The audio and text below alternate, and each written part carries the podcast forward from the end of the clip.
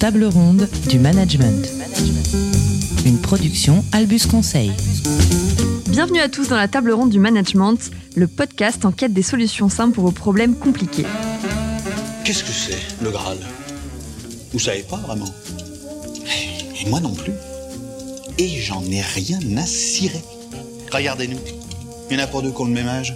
Pas deux qui viennent du même endroit. Du seigneur, du chevalier errant, des riches, des pauvres. Mais, à la table ronde, pour la première fois de toute l'histoire du peuple breton, nous cherchons la même chose. Le Graal. Merci messieurs, c'était très bien. C'était très bien. Vous, vous, vous, c'était bien là-bas.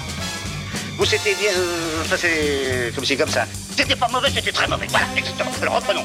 Au 17. Hop. Alors. Salut Pat Salut Camille. Alors on est super content de vous retrouver aujourd'hui pour un nouvel épisode où on, veut pas, on va parler de, du fait de manager dans un monde de plus en plus euh, individualisé et, un, un peu, et de plus en plus individualiste. Euh, alors on le sait, hein, manager des équipes, on vous en parle souvent, c'est quand même surtout fédérer, c'est créer de la solidarité, du partage entre les, entre les équipes. Et puis on vit euh, de manière parallèle dans un monde que, comme je vous le disais, de plus en plus individualiste et individualisé. Phénomène euh, en plus accru avec euh, avec le Covid qui nous a forcé à nous à nous écarter, à nous séparer géographiquement en tout cas les uns des autres. Et, et pour traiter ce, ce sujet, on, on est avec euh, Issa qui fait partie aussi de l'équipe Albus avec euh, Patrick et moi. Salut Issa. Salut à tous. Salut Is. Et, et Issa, c'est lui qui nous a d'ailleurs proposé ce, ce sujet. Ouais, parce que euh, Issa, on a souvent des discussions euh, avec toi. Euh, t'es, t'es toujours hyper intéressé de justement cet équilibre entre quelle place on donne à l'individu et à sa singularité, et en même temps comment on maintient une forme de solidarité, de collectif, que ce soit dans l'entreprise ou dans la société en général. Tout à fait. Moi, moi, je, je vois toujours euh, en entreprise euh, l'individu qui prend une place de plus en plus importante. Euh, je, me, je vois aussi beaucoup euh, le- l'effet contraire, c'est que ça, ça perd les gens qui, qui n'ont plus vraiment de repères et euh, qui ont l'impression de se sentir seuls. Et souvent, on parle de solitude du manager. Et donc, moi, je me suis dit que ce thème-là pourrait être intéressant de, de le développer aujourd'hui. Ouais, mais c'est sûr, et t'as raison, on a tout de suite sauté sur le sujet parce que c'est vrai que je me mets à la place d'un manager euh, de terrain ou, ou qui a une équipe un petit peu plus grande. Euh, ben lui, euh, en face de lui, il a des, il a des citoyens qui vivent dans cette société. euh, en plus, comme tu disais, Cam, où on s'est séparés physiquement euh, depuis plus d'un an. Euh, ils vivent dans cette société avec des gens qui revendiquent de plus en plus de place pour eux-mêmes, et je pense que dans la plupart des cas, c'est assez légitime et en même temps euh, qui ont besoin et dont on a besoin qu'ils soient aussi euh, solidaires et parfois euh, qu'ils s'oublient un peu au service d'un enjeu collectif. Et je, je, je pense que pour un, à la limite pour un patron, il va se dépatouiller parce qu'il va pouvoir faire un peu sa cuisine, mais pour un, un manager de terrain qui subit un peu la double injonction, euh, c'est c'est pas évident. Je pense que c'est un bon sujet pour nos pour nos managers. Ouais, exactement. Est-ce que, est-ce que tous les deux, vous voyez des, des symptômes de plus en plus forts de cette euh, individualisation grandissante? Ou est-ce que pour vous, c'est un phénomène qui a toujours été là et avec lequel on, on compose tant bien que mal? Moi, je pense que euh, ça fait partie euh, d'un, c'est un sort de paquebot qui avance euh, depuis des années et qu'on arrive à un moment où ça devient de plus en plus fort, mais ça peut progresser encore dans, dans ce sens-là. Et c'est vrai que le, le- je pense que l'individualisme a encore euh, de beaux jours devant lui. Néanmoins, euh, je pense aussi que euh, ça crée plein de sujets et, et donc je pense que c'est montrer au manager que ces sujets sont traitables et peuvent être traités à, à sa main. Ouais, j'aime bien ton image du, paquebot. Euh, je pense qu'il est parti il y a très longtemps, moi, le paquebot.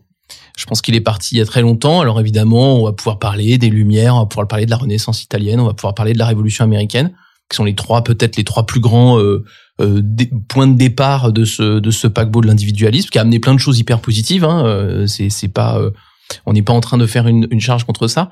En revanche, pour moi et pour garder ton image, le paquebot, le paquebot, il s'accélère. Euh, il s'accélère probablement depuis les débuts des années 80. hein. C'est euh, c'est Stallone, c'est Schwarzenegger hein, qui sont que les symptômes, mais c'est on a vu que l'individu là prenait quand même une place encore plus forte. Et probablement que cette accélération, elle est encore plus forte depuis les années euh, 2000 et quelques, avec euh, avec le, le- les réseaux sociaux, le, la consommation à la carte euh, de plus en plus, et on voit que tout, est de plus en plus à la carte. Hein. Tu sais, avant, quand t'achetais une bagnole, t'avais le choix entre 5 et puis tu choisissais la couleur, grosso modo. Euh, maintenant, aujourd'hui, t'as 70 options euh, Et encore là, je suis même pas rentré à l'intérieur de la voiture et donc euh, tout tout est beaucoup plus à la carte. Il y a Amazon, etc etc. Donc moi, il me semble que t'as raison, c'est un paquebot. Il part de très très loin. C'est pas du tout une nouveauté, sauf que ce paquebot il accélère fort et euh, comme tout paquebot, bah, il a beaucoup d'inertie. Donc on voit bien que c'est très très compliqué d'aller plus vite. Et l'accélération, la dernière accélération en date, c'est celle dont tu parlais, Cam. Évidemment, c'est euh, c'est les mois qu'on a vécu là euh, où euh, oui, il y a eu des petits effets de solidarité euh, ici ou là, mais quand même, grosso modo, euh, beaucoup de gens sont en train de se convaincre qu'ils peuvent travailler avec les autres sans jamais les voir ou quasiment. Donc c'est quand même un, un- on a poussé l'individualisme à un endroit qui est quand même euh, qui est quand même assez costaud. Hein. Ouais. Et donc du coup, euh, tu- tu- ce qu'on se disait là quand on préparait ensemble, c'est que le manager, il doit avoir, euh, il doit jongler avec euh, avec ce dilemme qui est qu'il y a un fort, euh, il y a donc ce, ce, ce regain, ce regain. En tout cas, ça continue, cet individualisme qui continue et qui s'accroît. Euh, et avec lui, euh, ça veut dire aussi des individus qui ont besoin hein, qu'on reconnaisse leurs valeurs, qu'on reconnaisse leurs efforts, euh, leurs leurs valeurs au pluriel et au singulier d'ailleurs. Euh, et, et en même temps, euh, ben un besoin de groupe. Alors peut-être pas formulé hein, d'ailleurs, parce que parce que je pense que ça, ça peut-être encore ça de c'est ça parfois inconscient qu'on a qu'on a besoin du groupe pour se développer, pour partager, pour se comparer aussi, parce que bah sinon euh, on n'a pas d'autres référentiels. Et donc c'est pas facile quand on est manager finalement de de, de composer avec ces deux injonctions. Euh, qui peuvent paraître en plus assez euh, assez contradictoires quoi. Mais encore un petit mot sur l'individualisme, euh, si tu veux bien, et il faut qu'on en parle. Et je sais que toi, ça, ça te tient à cœur, Issa, euh, ces, ces sujets-là. C'est que il y a des choses aussi que le- le- l'ambiance actuelle a admis comme étant des choses très bonnes. Par exemple, le débat sur euh, vie privée, vie perso. Moi, je suis, je suis d'accord dans l'absolu pour que l'entreprise soit pas euh, euh, vienne pas à l'intérieur euh, de la de la vie perso, mais la vérité, c'est que la vie perso vient à l'intérieur de l'entreprise aussi, et que le débat sur vie pro, vie perso, c'est pas qu'un débat de exploiteur exploité, c'est aussi un débat d'individu, d'individu et d'individualisme qui dit je ne veux pas qu'on s'occupe et je ne veux pas que les choses que je vis au travail aient un impact sur ma vie personnelle. Quand il réfléchit, euh, c'est pas complètement ahurissant que ton travail ait un impact sur toi. Donc, je crois qu'on on, on, on admet aussi plein de choses comme étant des choses très bien, des grands progrès de l'humanité, mais qui sont, qui sont quand même discutables. Je dis pas que c'est pas bien hein, l'équilibre pro vie perso, mais c'est discutable. Oui, bien sûr. Euh, En entreprise, euh, on, on se rend compte euh, avec le, le, le côté vie pro vie perso aussi que on laisse beaucoup d'espace, euh, de plus en plus d'espace aux gens de, de s'exprimer sur tous les sujets, tout le temps, partout. Et ça aussi, c'est un peu ce que tu disais, Patrick, tout à l'heure, euh, le réflexe un peu réseaux sociaux. Tout le monde peut commenter ce que dit n'importe qui. Et donc, ce qui engendre euh, pas mal de choses, pas mal de sujets, euh, aussi euh, pas mal de débats des fois sans forcément sans forcément d'intérêt ou sans forcément d'intérêt pour l'entreprise. Et donc, on a l'impression que l'entreprise perd quelque part un peu son âme, euh, son âme collectif, parce que euh, les gens veulent imposer le- de manière individuelle leurs règles, leurs limites, leurs cadres, sans respecter forcément euh, bah, euh, l'intérêt supérieur de l'entreprise. Et ça, ça pose des, des, des grandes questions et des, et des grands sujets pour l'avenir. Ouais, et tu mets entreprise dans ta phrase, mais tu pourrais mettre le groupe en général. Et quand tu regardes les gens quand ils interagissent, tu, tu as raison, tu parles des réseaux sociaux, etc. Effectivement, les gens ils, ils donnent leur avis sur tout, y compris quand leur avis est ni intéressant, ni construit, ni qui, qui, Ni qu'il a- nuancé. ni nuancé. Non, non, mais t'as raison, t'as Ouais. raison. Et en fait, le truc, c'est qu'on a pris l'habitude de s'exprimer, ça, ça, je trouve ça plutôt pas mal. Mais que, par contre, on a aussi pris l'habitude qu'on avait le droit de s'exprimer, y compris sans avoir préparé ce qu'on avait à dire, y compris sans avoir vérifié un tant soit peu la véracité de ce qu'on raconte. Et en fait, du coup, tu te retrouves avec un, un flot d'expression qui est, soyons clairs, pas forcément de bonne qualité. Et toi, tu parles de l'entreprise, mais je parlerai en général. C'est-à-dire que, est-ce que c'est vraiment légitime de, de s'exprimer sur tout, y compris quand on n'y connaît rien? Alors, Sur le foot euh, ou euh, sur les, les JO, euh, puisque c'est la période, c'est peut-être pas très grave.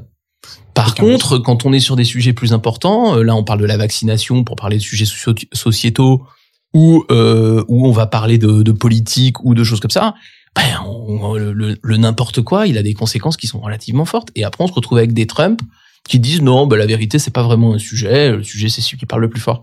Et ça, moi, pour pour un manager, je trouve c'est compliqué parce qu'à la fois, j'ai envie de donner la parole aux gens, de les écouter, je m'intéresse à leur euh, singularité, à leur intelligence.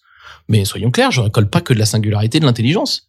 Je récolte de la singularité, de l'intelligence, et puis un peu de bêtises parfois, et de manque de travail et de manque de. Enfin, donc euh, c'est dur pour un manager de faire. C'est pas si simple que ça de faire de la co-construction. Et est-ce que vous voyez, donc si on revient à l'entreprise hein, et qu'on quitte euh, les grandes problématiques euh, sociétales euh, actuelles qui permettent quand même d'illustrer très bien euh, le phénomène qui, qui s'est aussi évidemment emparé des entreprises, euh, qu'est-ce que vous voyez, vous tous les deux qui êtes évidemment euh, sur le terrain tous les jours dans les équipes, est-ce que vous voyez des symptômes très concrets de ça? Donc Patrick, tu citais un peu ça, de, de donner les paroles et puis finalement tu récoltes un peu à boire et à manger. Euh, et puis euh, et puis parfois aussi de l'opposition qui est pas facile à gérer. Est-ce qu'il y a d'autres choses euh, où vous voyez que l'individu prend trop de place ou prend beaucoup de place et que ça devient vraiment com- compliqué pour le manager? Des exemples un peu concrets si vous en avez? Oui, euh, moi je prendrais plutôt un, autre un autre penchant, c'est euh, surtout l'affaiblissement euh, du syndicalisme euh, en France, qui euh, qui est lié à de plein de plein de choses différentes. C'est pas forcément le patronat qui a voulu euh, ou la société néolibérale qui a voulu forcément détruire le syndicalisme. Il s'est aussi détruit par lui-même par rapport à ses idéaux qui n'ont pas forcément évolué, etc. Ça c'est un autre débat. En revanche, la- la- l'affaiblissement et la faiblesse du, du syndicalisme en France a fait perdre une partie importante parce que justement là où ce que tu disais Patrick, le syndicat au-delà même de défendre euh, les, les, les travailleurs, comme diraient certains, euh, il avait aussi pour action de d'instruire, de donner des connaissances, de rapprocher les gens en groupe et, euh, et donc de construire un, un, un, un- un- une discussion, un débat plus ou moins fort, mais construit face au face au, patronat. Et en fait, le fait qu'il y ait moins de syndicats, eh ben ça laisse les gens un peu plus seuls euh, face à leurs problématiques. Et tu vois, tu vas, tu vas avoir un applicatif très concret de ça, par exemple, sur le temps de travail. C'est-à-dire que le temps de travail, historiquement, c'est un truc que tu négocies avec tes partenaires sociaux. Et je vais supposer que c'est constructif, hein, tu vois, que c'est pas la guerre. Euh, et tu vas avoir différents points de vue. Les partenaires sociaux vont défendre une certaine idée du travail, probablement euh, euh, une certaine flexibilité, un peu de bon. Euh, en tout cas, ils vont trouver un certain nombre de choses à défendre. Et puis le patronat va regarder l'efficacité de l'entreprise et puis va essayer de trouver bon, ils vont essayer de trouver un compromis, etc. Mais il y a des représentants qui parlent pour tout le monde. Aujourd'hui, par exemple, c'est très intéressant parce que on va parler du temps de travail ou du télétravail, par exemple. Aujourd'hui, le télétravail, t'as plutôt des demandes qui sont pas des demandes collectives. C'est des demandes de, bah, en fait, moi, je voudrais pouvoir travailler euh, où je veux, quand ça m'arrange. Mais, ok, moi, je comprends, en fait, que l'individu, il ait envie de travailler où il veut, quand ça l'arrange. Mais ça marche comment, en fait? Parce que du coup, ça veut dire que toi, tu peux, Cam, travailler de chez toi lundi, mardi. Issa, il va travailler de chez lui euh, euh, ma- euh, jeudi, vendredi, et moi, euh, je sais pas quoi, et qu'en fait, on va jamais se croiser. Et donc, et donc, en fait, la négociation, quand, en, en affaiblissant le, enfin, en affaiblissant, en observant le syndicat qui s'affaiblit, je suis d'accord avec toi, il y a plein de causes, on va pas rentrer là-dedans, mais en observant le syndicalisme qui s'affaiblit et l'individualisme qui monte, qui sont probablement un peu le même phénomène, eh ben, tu te retrouves avec, on passait d'une négociation où on essayait de trouver l'équilibre et l'intérêt général en négociant entre des représentants du, du- des, salariés et le patronat, et on était d'accord, on n'était pas d'accord, on se mettait sur la gueule ou pas, ça dépend des entreprises, mais en tout cas, on arrivait à quelque chose. Et là, c'est pas une négo comme ça. Elle est beaucoup plus difficile. Et tu fais comment? Donc si tu dis non à ton salarié qui dit ouais mais moi, ce qui m'arrange en fait, c'est le lundi et le vendredi, je travaille de euh, la campagne parce que ça m'arrange. Je suis content. Et puis que euh, et que et que les autres ils te disent ça et tu toi tu dis non parce qu'en fait tu veux les avoir euh, auprès de toi. Bah, qu'est-ce qu'il te dit ton salarié? Il te dit que tu respectes pas sa liberté. Il te dit que t'es has-been parce que maintenant dans les entreprises on peut travailler où on veut machin. Donc il te fait culpabiliser sur une forme de conservatisme ou de machin. Donc en fait, je dis pas qu'il faut pas le laisser un peu travailler là où il veut quand il veut, mais quand même la négociation collective elle a du bon quoi. Ouais. Et tu vois, c'est un applicatif très concret, ça. Un, un très bon exemple, euh, le télétravail, qui, est, qui à mon avis va parler à beaucoup d'entre vous, hein, parce que encore une fois, encore la semaine dernière, moi j'étais avec une boîte euh, qui était en train d'acter, d'acter ça, et on voit bien que ce qui s'exprime en premier lieu, quand tu laisses juste s'exprimer les individus et que tu cadres pas la discussion, ce qu'on voit, c'est qu'effectivement c'est les intérêts individuels qui s'expriment euh, et que ça donne des choses, des équations qui sont complètement euh, insolubles, évidemment. Et puis en plus, qui n'auraient aucun sens en efficacité. Et ça me fait une bonne transition parce que parce que euh, avec ce que tu dis, euh, Patrick, parce que d'un côté, on a tout ce phé- ce phénomène euh, d'individu- d'individualisme et d'individualisation qui, s'accroît, enfin, en tout cas qui, continue, qui prend de plus en plus de place. Euh, et de l'autre côté, on a un, un énorme besoin de des individus, conscients ou pas, de d'être en groupe, de partager, d'être fédérés autour de la même chose, de, de se comparer aussi, d'avoir des référentiels pour le faire et donc pour exprimer la valeur qu'on veut exprimer quand on est euh, quand on a besoin d'être euh, d'individualisation. Euh, et, et je trouve que le télétravail c'est ça, c'est un bon exemple parce qu'en même temps on voit bien qu'il y a ce phénomène où, où les gens aussi s'assèchent un peu à rester chez eux. La plupart des gens avec une envie après la pandémie c'était quand même de revenir au bureau pour repartager. Donc on est quand même dans ce dans ce conflit ou dans ce dilemme euh, euh, perpétuel et, et au milieu de tout ça le, le manager il doit bah, il doit il va composer avec toutes ces injonctions qui sont parfois contradictoires et euh, toutes ces individualités qui n'ont pas toujours envie de converger vers le bien collectif quoi. Ouais, Voilà. c'est- frappant ça, je suis d'accord. C'est-à-dire que tu as vraiment le mouvement, comme tu disais, Issa, c'est le paquebot, et il est clairement dans ce sens-là. Mais enfin, il est quand même clairement contrarié aussi, parce que euh, moi, c'est ce que je disais en préparant l'émission, euh, on va pas, euh, on va pas se mentir, le l'humain, c'est un animal quand même qui est grégaire. Enfin, c'est quand même plus un singe qu'un tigre. Et euh, et en vrai, euh, il, a besoin de l'autre pour tout un tas de trucs qui n'est pas que la soupe qu'on nous sert en entreprise de euh, la complémentarité, la coopération, le. Je pense qu'on a un besoin beaucoup plus euh, animal euh, de la présence des autres. Et quand je dis animal, c'est pas que pour la reproduction. C'est en fait, on a besoin de la proximité. Je pense que c'est terrifiant. La, la, la solitude est terrifiant pour 99% des humains. Et d'ailleurs, euh, euh, en, en entreprise actuellement, on voit qu'on est beaucoup euh, appelé pour des missions, euh, pour euh, recréer des communautés. C'est-à-dire, on sent que la plupart des, des managers intermédiaires, plus ou moins élevés dans le rang, euh, se sentent seuls et, euh, et donc ont besoin de recréer des communautés. Et donc de plus en plus, moi j'ai au moins deux trois missions comme ça où on est appelé pour créer des communautés de managers, des communautés euh, d'ingénieurs, euh, de communautés de chimistes, parce qu'en fait euh, les bonnes idées, ils les trouvent pas forcément euh, face à leur paillasse ou leur ordinateur, mais c'est en discutant avec des pairs, en, en, en échangeant avec des gens qui ne connaissent pas forcément leur métier, mais où ils forment une sorte de groupe. Ouais. Et euh, donc en fait, euh, c'est vraiment ce, ce, ce, ce truc-là où l'individu seul, bah, il, s'assèche, que tu dis, euh, Cam, euh, et ne trouve plus forcément les idées, se sent seul, n'a plus vraiment de solution. euh, et donc, on sent que les, les, les, dirigeants se disent, il manque quelque chose, il manque un esprit communautaire dans mon entreprise. Et donc, euh, comment j'ai envie de le recréer? Ouais, et c'est très marrant d'ailleurs. euh, On parlait un peu des réseaux sociaux et du côté j'individualise les avis et je peux dire voilà.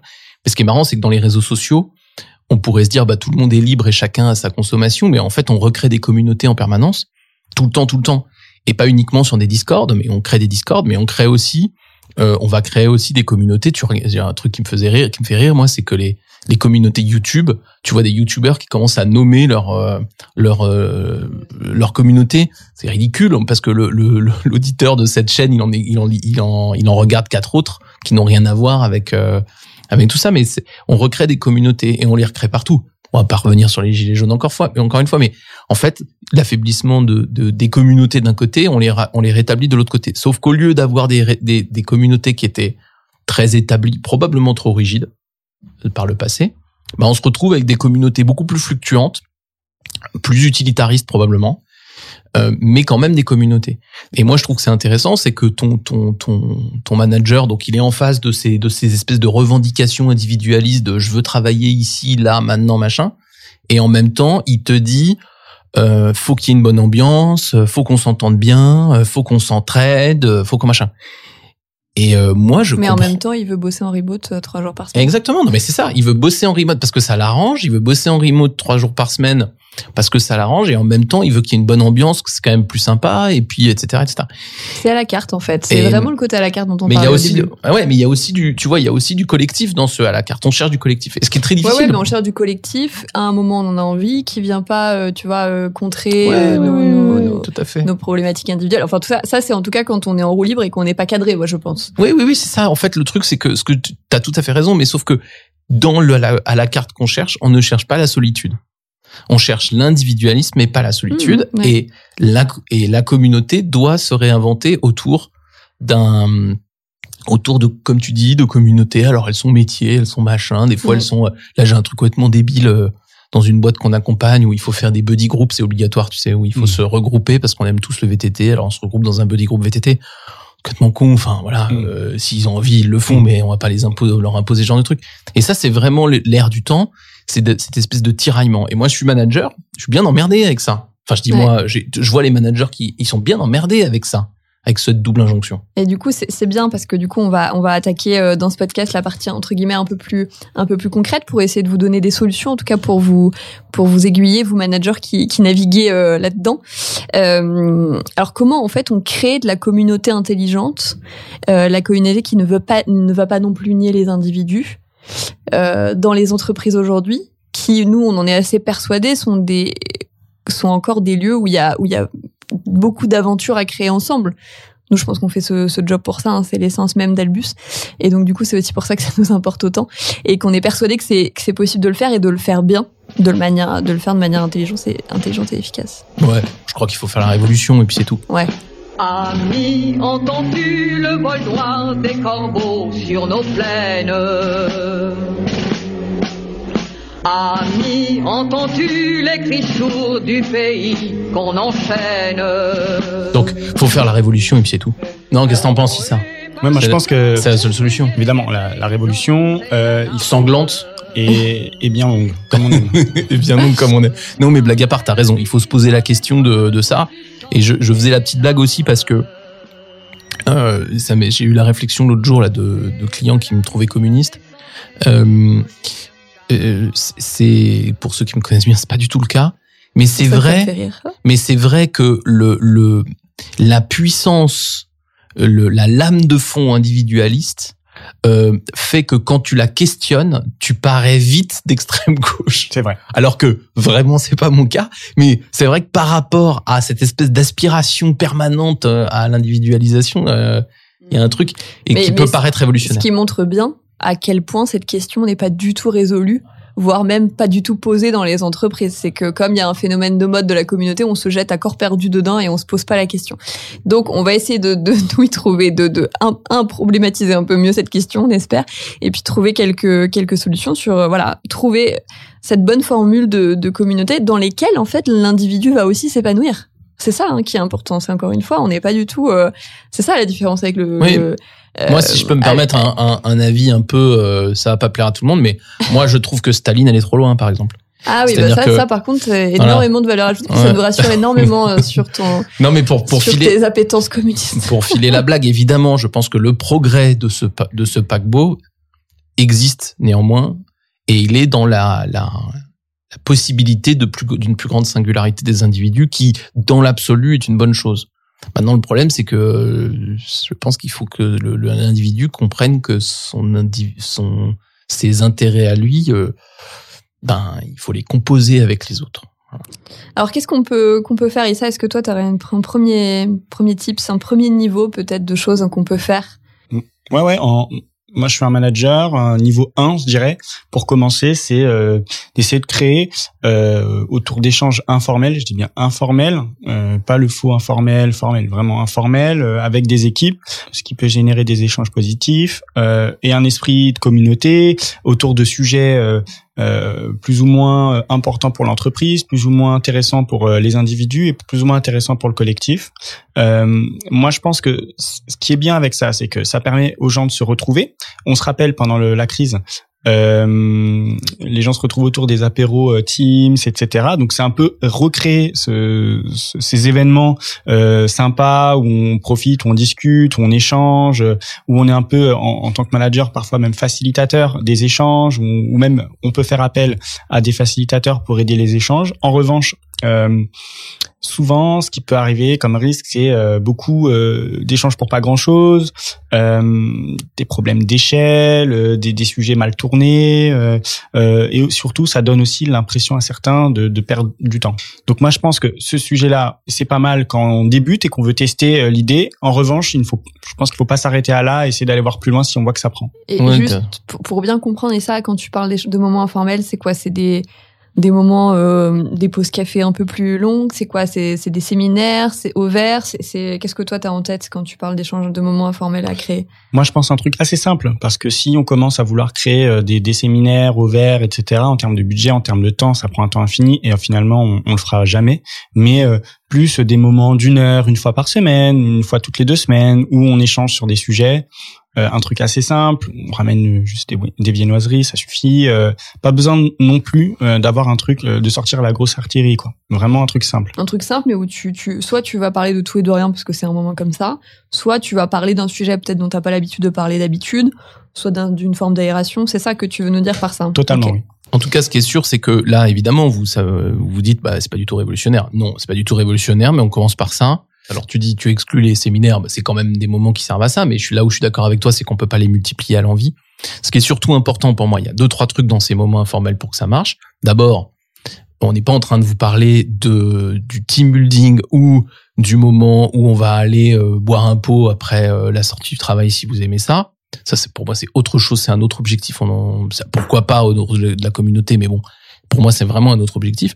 Non, à l'intérieur du travail, pour moi, les, les petites règles qu'il faut avoir, c'est comment est-ce que ce moment collectif crée de la communauté? Bah, petit 1, il n'est pas accaparé par un ou deux, donc il n'est pas euh, centré sur un sujet très cadrant et euh, de l'information descendante. Donc pour moi, c'est forcément des, points où il y a soit multi-sujets assez rapides et très informels, soit il y a une thématique dans laquelle on a envie d'échanger, de se parler.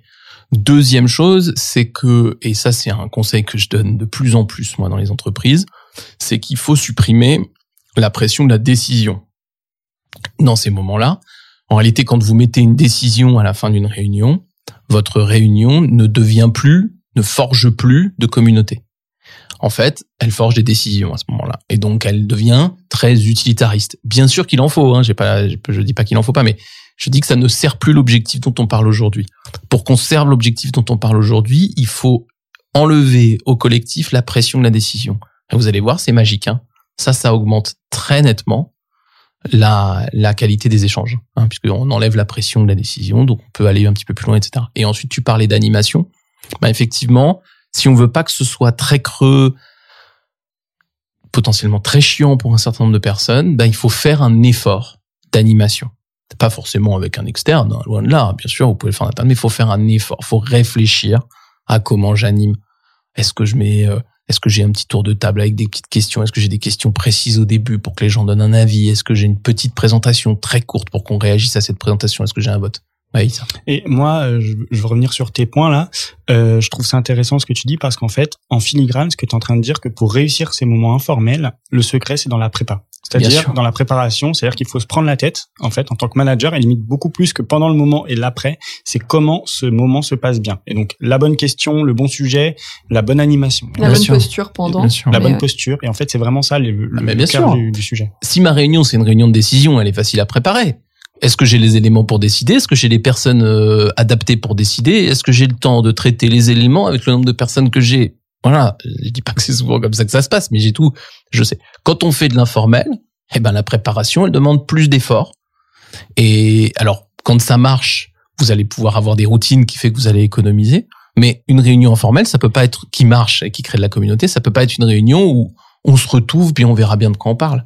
Parce qu'à ce moment-là, effectivement, tu te disais, il y a des gens qui vont s'ennuyer. Oui. Et ça peut être 50 ou 80% des gens qui se disent, mais qu'est-ce que j'ai à faire?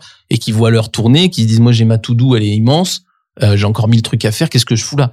Donc, pour ça, il faut que ce soit travaillé. Pour moi, il faut qu'il y ait forcément un thème, etc., etc. Le moment informel, c'est pas, c'est pas le pot. Le soir, ça, ça se prépare pas. On va au bistrot, on commande un truc à boire et puis fin de l'histoire. Si on veut vraiment que ça aide la communauté, on fait comme ça. Bon, on commence par ça. Niveau 1. On commence par ça. Niveau 1, mais euh, on va dire la condition sine qua non déjà, parce que Bah, disons que oui. dire c'est- ça Je sais pas si c'est la condition, mais c'est quand même le plus simple. C'est dommage de pas le faire. Après, ça change pas la vie, hein. Tu Non. fais que, tu fais que ça, non, mais t'as si pas tu contre- le fais pas, t'as pas arrêté le paquebot. Non, non, non, t'es si tu, si mais tu le fais pas, euh, le reste peut être compliqué ou euh, oui, ça peut peut-être être, pas plus, tout à fait. ça Bon, peut être plus En tout compliqué, testez-le, c'est un bon basique. je dirais que c'est plutôt un quick wins qu'une condition sine qua non. Ok, très bien. Deuxième exemple. Niveau 2 plutôt. Euh, ce qu'on peut faire euh, au deuxième niveau, c'est euh, créer des, des communautés plus structurées, à l'image des communautés RH qu'on voit ou des communautés financières euh, au sein des entreprises. Ce qui est bien avec ces communautés, c'est qu'elles sont euh, facilement euh, observables, structurées et surtout, elles ont des choses à se raconter, des problématiques communes, des idées convergentes et puis même des fois divergentes, ce qui est bien aussi, ce qu'on préfère. Mais surtout, ils ont des, des sujets récurrents qui peuvent traiter au cours de l'année. Euh, en revanche, euh, ce qui est compliqué avec ces communautés, c'est que souvent, ça se transforme un peu euh, à quelque chose d'un peu artificiel. Euh, c'est C'est-à-dire aussi, euh, bah, c'est-à-dire que euh, ça va plus être de la mondanité, où on boit du champagne et euh, on te raconte Ou du jus d'orange. ou du jus d'orange pour ceux qui Et entre deux coupettes, on se dit tiens, en ce moment j'ai ce problème et toi? Voilà, euh, et encore, et encore, ça se termine souvent par des discussions sans, si c'est pas bien animé surtout, euh, des discussions sans grand intérêt. Euh, c'est plus euh, du réseautage finalement, ce qui est pas mal, hein. Mais on on va pas dans le cœur du, du sujet et on, c'est un peu artificiel. Voilà, c'est un peu sur- superficiel, je dirais même. Oui, et tu peux même avoir, je trouve, la perversion de ces de ces communautés, c'est quand elles finissent par se fond, de se fédérer entre elles un peu contre les autres. Et où tu te rends compte, t'as une communauté RH, ce n'est qu'un exemple. Hein. T'as une communauté RH qui va commencer à dire du mal de tout ce qui n'est pas RH, et cet agacement euh, à l'intérieur, en fait, va se va se ressentir. Néanmoins, je pense que ça peut être une assez bonne idée. Euh, notamment, il faut bien, pour moi, il faut bien identifier euh, le, le problème qu'on a à résoudre parce que tu pourrais en faire 1000 dans une grande boîte et euh, je pense que tu gagnerais pas grand chose. Par contre, parfois, on voit bien que c'est des choses qui manquent beaucoup. Là, on- là, par exemple, on travaille bah, tous les deux sur un, un réseau de d'usines euh, chimiques euh, qui sont plutôt en France. On voit bien que c'est des usines qui sont généralement staffées assez euh, assez jeunes avec des niveaux de- d'expérience et de compétences qui sont quand même variables, mais c'est pas des méga méga méga experts. Et là, on comprend bien que les communautés peuvent justement aider à se rassurer, etc. On parle parfois de de charge mentale sur les salariés, etc. parce qu'ils se sentent seuls dans leur poste. C'est rare en fait qu'ils soient seuls dans leur poste. En général, ils sont seuls dans leur poste, dans leur euh, usine ou dans leur équipe. Mais dans les grandes entreprises, des gens qui tiennent le même genre de poste, il y en a plein. Et c'est trop bête de passer à côté de l'opportunité toute simple de faire. Alors après, comme tu disais et tu l'as mentionné, et c'est la même chose qu'on a dit sur le niveau 1, c'est que, et ça va être le problème de toutes les communautés, c'est que ça pose toujours des problèmes d'animation. Ben, c'est toujours ça, en fait, c'est cette compétence-là que euh, vous allez vous allez vous rendre compte si vous voulez animer des communautés à l'intérieur de votre entreprise pour recréer du collectif, vous allez vous rendre compte que une des denrées rares après laquelle vous allez courir, c'est les gens qui sont capables d'animer. Et quand je dis animer, c'est deux choses. C'est préparer des animations qui marchent un peu. Je suis capable d'imaginer comment ça se passait, puis je fais un truc un peu malin. Pas forcément très compliqué, mais un peu malin. Et deuxièmement, je sais me positionner par rapport à un groupe, potentiellement pas d'accord, laisser la parole à tout le monde, faire en sorte que les désaccords puissent être évoqués sans, s'énerver, faire avancer les sujets. Et dans ces communautés-là, on peut avoir des décisions pour le coup. Mais là encore, l'animation va être importante. J'ai pas d'hierarchie à l'intérieur de la, dans l'équipe, etc., etc. Donc, il faut faire vraiment un gros travail de, sur ce, sur ce point-là, au niveau déjà du recrutement. hein. Ouais, ouais, et ce que tu dis, c'est, c'est clé. C'est l'animation, c'est vraiment le nerf de la guerre, et souvent, c'est ce qui manque. Et moi, souvent, ce que j'entends chez les clients, ils ont des idées qui peuvent paraître super, genre, vous avez déjà entendu ça mille fois, hein, euh, la boîte à idées euh, pour faire émerger des idées euh, dans, au sein de l'équipe, d'une communauté, peu importe. Et en fait, souvent, moi, ce que je leur dis, c'est, ok, ça peut être une bonne idée de vouloir faire en sorte que les gens émettent des idées, donc les mettre dans la boîte, mais derrière, il faut l'animer. C'est-à-dire Mhm. qu'il faut créer un moment où on retire les sujets, où on, on- on questionne, etc. Et en fait, souvent, on laisse une boîte, on laisse une communauté se faire, et on se dit ça suffit pour que pour que ça fonctionne. Mhm. Et en fait, non, c'est que la phase émergée de l'iceberg. Et là, Mais sou- souvent, pardon, je, trouve en vous écoutant, puis moi de ce que je vois aussi, c'est que les boîtes, elles sont paresseuses là-dessus. Elles vont au plus facile, encore une fois. On se dit qu'il y a, peut-être une mode des communautés, on y va. Un peu tête baissée. Donc soit on n'y va pas, il n'y a pas de profondeur. Soit même, j'ai l'impression parfois que dans la communauté, dans la façon dont on segmente, entre guillemets, je pense que le terme est pas super heureux pour parler de communauté, mais, mais pour, juste pour qu'on se comprenne, c'est, c'est- on va au plus facile. Tu vois, par exemple, on se dit, bah, c'est les RH avec les RH. Mais est-ce qu'il n'y a pas d'autres gens qui ne sont pas forcément du même métier, qui n'ont pas aussi des problématiques communes ou des choses à se dire? Et ça, je trouve ça dommage, ne serait-ce que nous, nous on, crée beaucoup de communautés autour du management. Dans les boîtes où on va et on, on, on voit que quand on le propose, euh, c'est comme c'est l'idée du siècle, alors que entre nous, euh, c'est c'est quand même euh, assez assez basique. Mais ça vient pas naturellement de se de mettre des managers entre pairs et, et de parler ensemble du manager, de, de, de sanctuariser des moments comme ça, quoi. Ouais, y a, alors il y a peut-être un peu de paresse, Camille, mais moi je pense aussi qu'il y a un peu de, c'est, on vient pas de ce monde, il y a un peu d'incompétence. Et d'incompétence au sens très noble du terme, c'est que en fait dans le dans le monde moins individualiste où en gros il est très hiérarchisé et c'est l'effet du, du moindre individualisme, les gens respectent plus la hiérarchie. Moi je vois quand je discute avec mon père, avec mes oncles, avec des gens d'une génération supérieure de leur vie au travail, c'est des gens qui vont beaucoup moins discuter les, les, les objectifs fixés par leur chef et fixés par leur entreprise. Résultat des courses, tu as beaucoup moins besoin d'animer parce que tu arrives avec ton objectif, il n'est pas discuté vraiment sur le fond, sauf cas extrême, mais globalement il n'est pas respecté, il n'est pas discuté, et donc du coup tu te retrouves avec des gens qui sont faciles à animer parce qu'ils sont d'accord en fait de, sur l'essentiel. En tout cas, ils sont d'accord sur un point fondamental, c'est on sait exactement tous pourquoi on est là et euh, l'intérêt supérieur de faire fonctionner l'entre, enfin l'intérêt de faire fonctionner l'entreprise est supérieur. Et c'est une évidence. Et du coup, quand une boîte comme euh, là, moi je, je fais Servier qui met dans ses dans, dans ses euh, dans ses valeurs, euh, le, le collectif doit être supérieur à l'individu. Pour moi, c'est un anachronisme, donc elle, ne devrait pas le faire parce que le dire aujourd'hui, c'est un vrai problème. Mais néanmoins, dans le monde où c'était le cas, et c'est il y a pas si longtemps. hein, là, je parle de mon père, je parle pas de pour le coup de la Renaissance italienne. Et euh, et ben euh, et ben ça avait il y avait pas besoin en fait. C'était clair, ça c'était clair, et donc il y avait pas vraiment besoin d'animateur Hmm. parce que du coup c'est tellement facile à animer quand tout le monde est d'accord dès le début. Aujourd'hui, c'est ça qui est dur. hein. C'est pour ça que l'animation devient compliquée. C'est que les gens sont singuliers et ils vont s'exprimer, y compris s'ils y connaissent que dalle. Bien sûr. Et pour euh, pour rebondir sur ce que tu dis sur des sur tes pères et tes parents, euh, à l'époque, on faisait sa carrière dans Bien sûr. presque une entreprise, Bien et sûr. donc on on faisait euh, fusion avec le l'esprit de l'entreprise quelque Bien sûr. part. Alors que maintenant, individualisme euh, dit que tu vas faire deux trois ans ici, un an là, six Et, mois là, et etc. pas que les jeunes. hein. Et pas que les jeunes. Et pas que les jeunes. Ouais. Et ça, c'est vraiment important. Et c'est pour ça que cette compétence et cette capacité à animer des groupes qui ne sont plus là par, euh, c'est plus une évidence pour eux, dont l'attachement euh, à long terme à l'entreprise est beaucoup moins fort. Mais c'est réciproque, hein. moi je les accuse pas de machin. Et puis c'est la société qui est comme ça. Et ben ça nécessite de se poser des questions d'animation bien plus fortes. Et je pense que cette compétence est une compétence d'avenir dans les entreprises. Ouais, et puis je pense que du coup, ça fait une bonne transition avec le, niveau 3, euh, que je vais vous laisser détailler, mais qui, était de créer des, des aventures, en fait, hein, de remettre ce, ce bien collectif, de le construire. Euh, c'est une bonne transition parce qu'en fait, les, gens de ce que vous dites sont de plus en plus exigeants euh, et de plus en plus euh, mobiles aussi, euh, volatiles peut-être même, et que du coup, bah, c'est aussi le, un, alors j'allais dire le devoir, mais en fait une nécessité pour les managers de leur donner envie de rester, leur donner envie de se battre pour un bien collectif qu'il faut faire exister encore plus fort, quoi. Oui, oui, c'est clair. Et alors, d'abord, et je, je reprécise, c'est, pour moi, il n'est pas question de conservatisme ou de retour en arrière. Je pense que c'est une bonne chose que les individus aient plus de place, mais, et qu'il n'est pas question pour moi, moi, je ne, j'aime de moins en moins euh, les systèmes qui retiennent les salariés. Tu Mm. sais, les, les, les mesures de rétention, Ouais. et bon, ça, je trouve ça euh, vraiment pénible. Et je, je n'aime Tu pas veux ça. dire payer les gens pour qu'ils restent?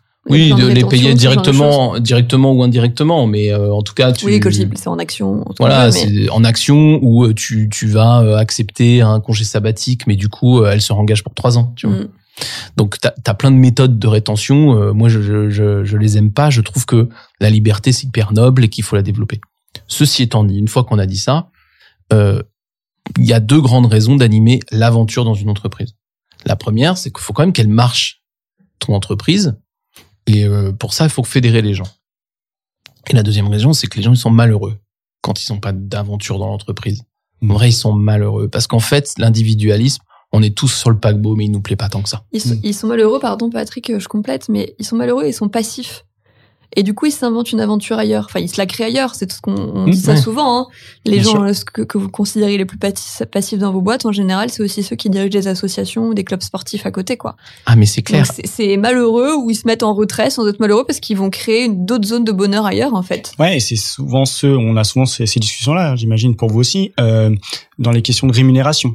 Quand euh, tout, beaucoup de gens parlent uniquement de rémunération parce que voilà, ils ont besoin de, de, de plus d'argent. Souvent, c'est parce qu'ils font leur euh, leur bonheur ailleurs, en fait, finalement. Et donc, euh, quand le, tous les problèmes de l'entreprise se, résu- se résument à on n'est pas assez payé. Bon, déjà, posez-vous les bonnes questions au, niveau, mais surtout, euh, regardez peut-être les gens s'ennuient en entreprise et donc réalisent leurs rêves ailleurs.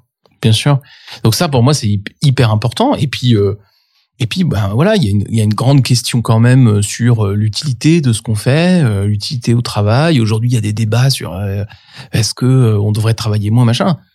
En vrai, euh, moi, qu'on travaille 35, 39, euh, 32, euh, 45 heures, la, la grande question, c'est est-ce que quand je rentre chez moi, euh, j'ai l'impression d'avoir été utile à moi-même, aux gens qui m'entourent et, si possible, un peu plus? Et ça, pour moi, c'est une grande question dans l'entreprise. Et l'entreprise a aussi la chance, a aussi le l'incroyable euh, privilège de de pouvoir offrir à tout le monde des réalisations communes. Et quand je dis à tout le monde, c'est par exemple un, un point très différent du sport de haut niveau. Hein C'est-à-dire que Mm. tout le monde n'est pas capable de gagner euh, euh, la Coupe du Monde de foot, même euh, la Coupe de France, c'est très très c'est réservé à peu de gens. Bon, on peut le faire, on peut le faire à beaucoup plus bas niveau, mais le sport est beaucoup plus élitiste. Euh, si je suis blessé, ça sert à rien, même à niveau amateur, je ne sers à rien. Dans l'entreprise, l'avantage c'est que on peut il y a tellement d'actions à faire et tout, on peut laisser la place, on peut donner de la place à beaucoup beaucoup plus de gens et surtout, on a une production. Et ça, c'est ultra important parce qu'en fait, ce qui me rend fier, c'est c'est pas d'être avec toi, Issa, c'est de faire quelque chose avec toi. Et à la fin de se dire putain ça, c'était cool de le faire ensemble. Et on est on a de- plein de les gens ont tous des façons différentes de, la- de, le, de, le, de le vivre et de l'exprimer. Mais en vrai, quand on a fait un truc ensemble, là la communauté elle est hyper forte. Et elle est hyper forte et elle est hyper sincère, elle est hyper sereine.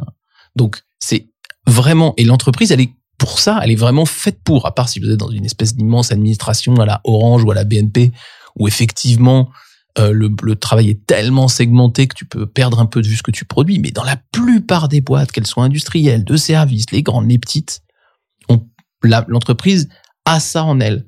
Mais par contre, il faut qu'elle anime la conquête de cette production de sorte que les gens puissent ensemble avoir la fierté de l'avoir fait. Je vais pas tout redétailler, on en a parlé dans plein de podcasts et tout, mais pour moi c'est ça l'essentiel. Comment est-ce que je fais pour que les gens soient fiers d'avoir fait, d'avoir réalisé quelque chose ensemble? Et est-ce qu'il y a une, il y a peut-être qu'effectivement, je pense qu'il faut réécouter euh, d'autres podcasts qui traitent Il faut spécifiquement de d'abord ça il faut réécouter Il faut, d'autres il podcasts. faut. et lire des articles aussi. Mais peut-être juste pour qu'on termine là-dessus, qu'est-ce quel acte fort on peut faire quand on veut commencer, initier ce mouvement-là? Bah déjà, faut, faut en prendre conscience déjà. Déjà, Prendre conscience qu'on a une chance écran- extraordinaire dans une entreprise pour fédérer les gens, c'est qu'on a une production. Et ça, c'est hyper fort, quoi. Ouais, je pense aussi qu'il faut euh, donc on va dire euh, voilà, je suis manager, je vais essayer de me lancer dans ça, c'est ça un peu ta question Camille. Mm. Bah déjà c'est d'essayer de réfléchir à euh, quelles sont euh, les raisons un peu supérieures à, à moins individus euh, qui fait que euh, bah les gens vont se sentir bien euh, dans, dans cette entreprise, avoir envie de se dépasser.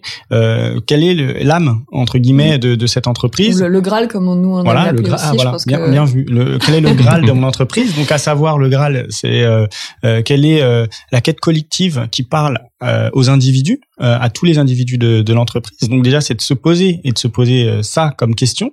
Euh, ensuite, c'est aussi euh, d'essayer de voir un peu euh, l'entreprise comme un comme un système où où il y a une communauté d'individus, où il y a des gens qui sont là pour les aider à, à créer, à, à, à, à réussir leur quête, euh, aussi euh, regarder les challenges, euh, voir comment les gens peuvent aller plus loin dans leurs challenges et ne restent pas passifs euh, dans leur zone de confort. Donc c'est comment on arrive à, à faire émerger ces challenges au quotidien, euh, comment on les aide dans ça, euh, très important. Veiller vraiment à et, et ça en fait en tant que manager, c'est comment euh, je crée cette quête et comment je l'anime au quotidien. je pense qu'il y fait. a deux questions à se poser. Tout à fait. Juste pour donner peut-être un tout petit exemple concret, il y a, il y a euh, je, je- si ça peut aider, la, la semaine dernière, j'en parlais alors, toujours sur cette charte du, tra- du télétravail à, à créer, hein, et vous êtes beaucoup sûrement à devoir le faire, avec un manager qui me dit non mais c'est comment je vais faire? Parce que là, euh, ils vont tous me donner euh, leur desiderata perso et on va jamais y arriver sur cette charte de télétravail. Juste un truc tout simple qu'il faut appliquer à plein de discussions collectives, c'est attendez, on va déjà commencer par la cible, c'est où on va ensemble. Et c'est là que tu commences à te dire ah où on va ensemble? Attends, est-ce qu'on se l'est dit ensemble déjà? Ok, donc c'est quoi notre cible? Déjà, tu les fais que bosser là-dessus. Ok, comment le télétravail peut nous aider? À aller là-dessus Ok, et en fait de construire comme ça, c'est quoi nos contraintes? Voilà, et de structurer la discussion. Bah, je vous assure qu'en fait les gens, voilà, c'est juste que vous structurez, vous leur vous faites émerger l'intelligence beaucoup plus que euh, des, des envies qui pourrait y avoir, et on, on a vraiment une vraie intelligence collective qui se met en place. Mais encore une fois, il faut avoir défini cette ce où on va quoi, ce cap euh, commun. Je voudrais revenir aussi, euh, Is, tu parles de l'âme. Euh, la question, c'est Pas la comment- chanteuse, hein. Non. Voilà.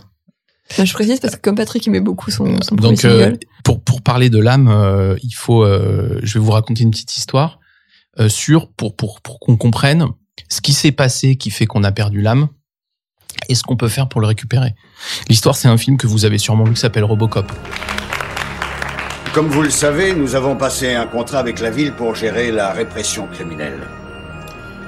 Mais les chercheurs de ce service sont persuadés qu'une force de police efficace n'est qu'une partie de la solution. Il nous faut quelque chose de plus. Il nous faut un policier qui fonctionne 24 heures sur 24. Un policier qui n'a besoin ni de manger, ni de dormir. Doté d'une grande puissance de feu et des réflexes adéquats. Mes chers collègues, J'ai la joie immense de vous présenter Robocop.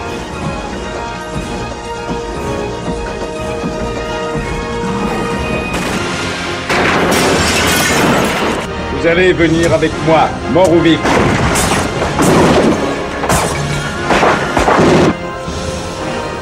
Murphy. C'est vous. Donc Robocop, c'est un film, c'est un des films les plus politiques, les plus politiques hein, de, des, des peut-être 40 dernières années. Hein, pour ceux qui, qui pensent que c'est un film bas de plafond, euh, je vous invite à le revoir. Euh, vous allez vous apercevoir que Robocop, c'est une critique justement de l'individualisme, de la privatisation d'un certain nombre de services. Ici, c'est la police.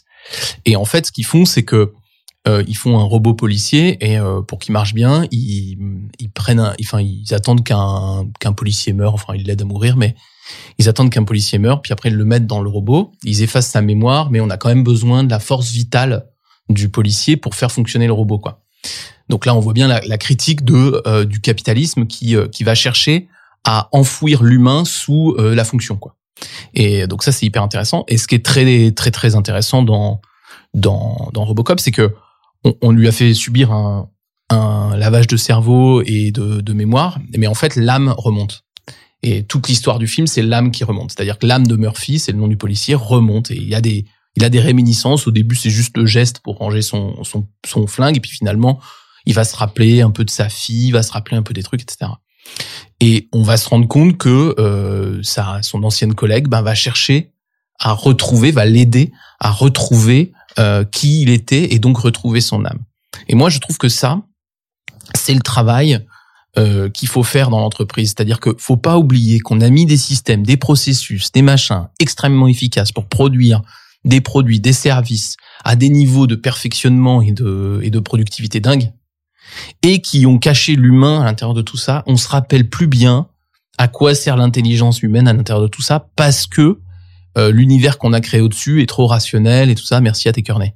Et donc maintenant, ce qu'il faut faire, c'est se reposer la question, c'est ce que tu disais, la cause supérieure, etc. C'est se reposer la question de, mais attends, il y a quoi sous l'armure? C'est quoi cette boîte? Qu'est-ce qu'on cherche ensemble? On cherche pas à vendre des sacs à main, à produire des machins. On cherche quoi ensemble? Quelle est l'âme Quelle est l'âme de cette entreprise? Qu'est-ce qui s'est passé? Qu'est-ce qu'on a essayé de faire? Et plus vous allez retrouver ça, plus vous allez retrouver le sens du, du travail, de la de la du, geste métier bien fait, de la de la coopération qu'on doit avoir ensemble pour faire des choses compliquées. Euh, et c'est pas forcément d'envoyer des, des, des, des, fusées sur la lune. Euh, ça peut être des choses beaucoup plus simples. mais vous allez retrouver en fait de l'humanité là-dedans. Et ça, ça va créer de la communauté. Ça va créer de la communauté parce qu'on se rappelle pourquoi on est là. Et on n'est pas juste une pièce d'un d'un processus. C'est peut-être un peu moins euh, opérationnel que ce que ce que tu disais euh, Camille, mais pour moi c'est vraiment très très important, très très important de se rappeler. Et je vous dis, le film est vraiment euh, obvious là-dessus, de se rappeler qu'il faut aller puiser il faut aller rechercher l'âme d'une entreprise et l'âme des gens derrière leur fonction. Ouais, et puis en plus, je pense que c'est d'autant plus valable avec les le télétravail. Hein. Ah bah. C'est-à-dire que vous voyez bien que vous êtes tous, toutes les boîtes, en tout cas celles qui ne l'ont pas encore fait, sont en train de, de, mettre en place des nouvelles mesures de télétravail parce que, bah, c'est, mine de rien, le Covid a fait faire un grand pas euh, sur ces thématiques-là. Et vous allez avoir encore plus besoin d'animer, euh, d'animer les gens et de, et de leur, euh, de leur faire se rendre compte à quel point ils travaillent pour un bien collectif. Si vous lâchez ça, ça va être quand même très très compliqué à manager et pour le coup au-delà de vos difficultés mmh. personnelles moi ça me pose aussi la question et je pense que tous les trois hein, ça nous pose la question de, de l'entreprise et de sa fonction Bien sûr. Euh, social, aussi social. Ouais, ouais, c'est ça, euh, social, puisque nous, euh, comme je vous le disais tout à l'heure, on est quand même persuadé que c'est là où on peut vivre des grandes aventures et se réaliser. Si, vous, en tant que manager, vous n'êtes pas les catalyseurs de ça, on perd complètement cette fonction-là, en fait. C'est mm. juste utilitariste et euh, c'est très triste pour le monde de demain, quoi. Ouais, et J'aimerais euh, apporter un petit bémol à ce qu'on est en train de dire parce que ça paraît euh, super euh, simple et facile à faire vivre une aventure à, à, tout le monde dans l'entreprise. En revanche, un peu le risque de ça, il n'y en a pas vraiment sur l'aventure en elle-même, il n'y a pas vraiment de risque à le faire. En revanche, c'est assez difficile à mettre en œuvre. C'est-à-dire que euh, euh, il faut vraiment se questionner, il faut euh, il faut vraiment mettre du temps, prendre du temps, ce qu'on n'a pas vraiment. Donc, il faut chercher vraiment à mettre du temps et de l'énergie là-dessus. Et surtout, on, on, se rend compte que les managers n'ont pas forcément un temps très long dans l'entreprise, donc et, et qu'il faut beaucoup de temps pour mener en cette aventure. Donc, il y a un peu cette difficulté de, de se poser, déjà d'avoir le temps de se poser et de rester longtemps à son poste. Mais t'as raison, et c'est évidemment difficile, bien sûr. Après, il y a des choses qu'on peut éviter de faire aussi, des erreurs qu'on peut éviter de faire. Par exemple, moi, je veux bien lancer une grande croisade avec tous ceux qui veulent contre les qui fait quoi et les fiches de poste. Parce qu'en fait, ça, c'est je regarde les gens par leur fonction et pas par ce qu'ils sont. Et donc, du coup, je perds complètement la notion d'aventure. Si j'ai une fiche de poste et un qui fait quoi, ça veut dire que les gens sont remplaçables. C'est l'inverse de l'aventure. Donc, Bien sûr, quand on dit nul n'est irremplaçable, bien sûr, dans l'absolu. Mais par contre, il faut que les, gens se sentent utiles en eux-mêmes parce qu'ils sont.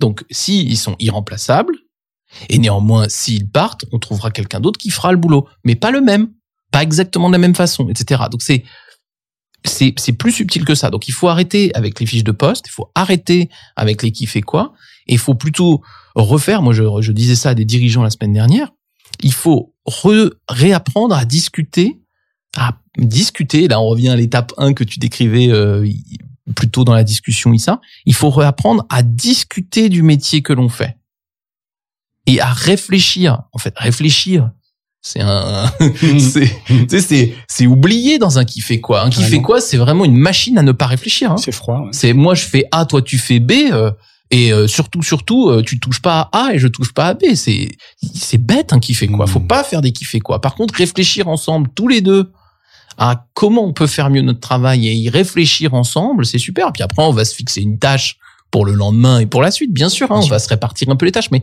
le qui fait quoi dans l'absolu, c'est vraiment, vraiment anti-humain. Faut pas le faire. Alors peut-être qu'on va se quitter là-dessus, si ça vous va, parce que je pense qu'on a... On Sur une croisade, ouais, c'est pas mal. Très bien, après une révolution, une croisade. Sur le, la croisade après, après Robocop et, et l'âme qu'on n'a toujours pas retrouvée.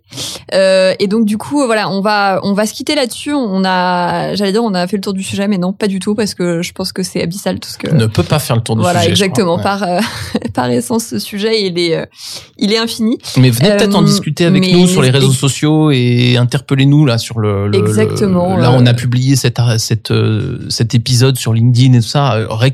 Dites-nous en commentaire si vous n'êtes pas d'accord ou si vous nous trouvez pas assez précis on, tout à fait. On, l'acceptera volontiers parce qu'on n'est pas assez précis et qu'on n'est pas complet. Euh, exactement, c'est bien, c'est bien résumé, Patrick. Euh, donc voilà, bah merci à tous d'avoir été avec nous pour cet épisode et puis on se retrouve pour un prochain.